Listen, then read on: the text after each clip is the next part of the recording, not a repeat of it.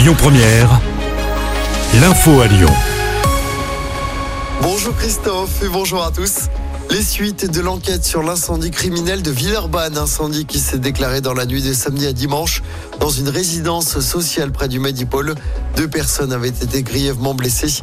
Un homme de 57 ans est toujours entre la vie et la mort.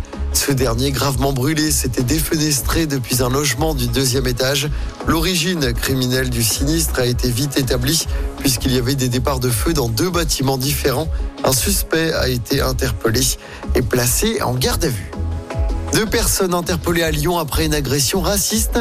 C'était vendredi dernier à 5 h du matin, place de la Comédie dans le premier arrondissement. Trois jeunes auraient été pris à partie par des membres de groupuscules d'extrême droite. Les victimes auraient été rouées de coups et auraient reçu des coups de couteau. Les deux suspects qui avaient été placés en garde à vue doivent comparaître aujourd'hui au tribunal de Lyon pour violences aggravées. L'actualité, c'est aussi cette nouvelle journée de grève et de manifestation des enseignants à Lyon et partout en France. Même revendication que jeudi dernier. Hausse de salaire, meilleures conditions de travail, moins d'élèves par classe et plus de recrutement. À Lyon, la manifestation partira en début d'après-midi de la place Guichard, direction le rectorat.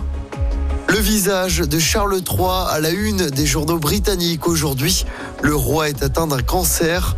L'annonce a été faite hier soir par Buckingham Palace qui précise qu'il ne s'agit pas d'un cancer de la prostate. Son fils, le prince Harry, qui vit aux États-Unis, annonce qu'il va rendre visite à son père dans les prochains jours. Emmanuel Macron souhaite un prompt rétablissement au monarque.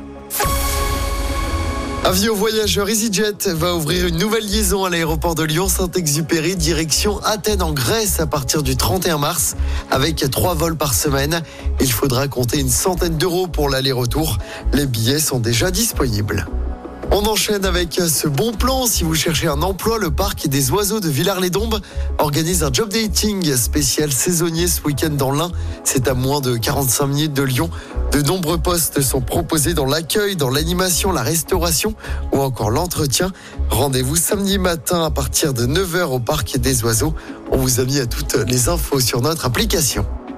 Allez, on passe au sport du basket à suivre ce soir avec un choc en Betclic Elite. L'Asvel, deuxième du classement, se déplace sur le parquet de Monaco, leader du championnat.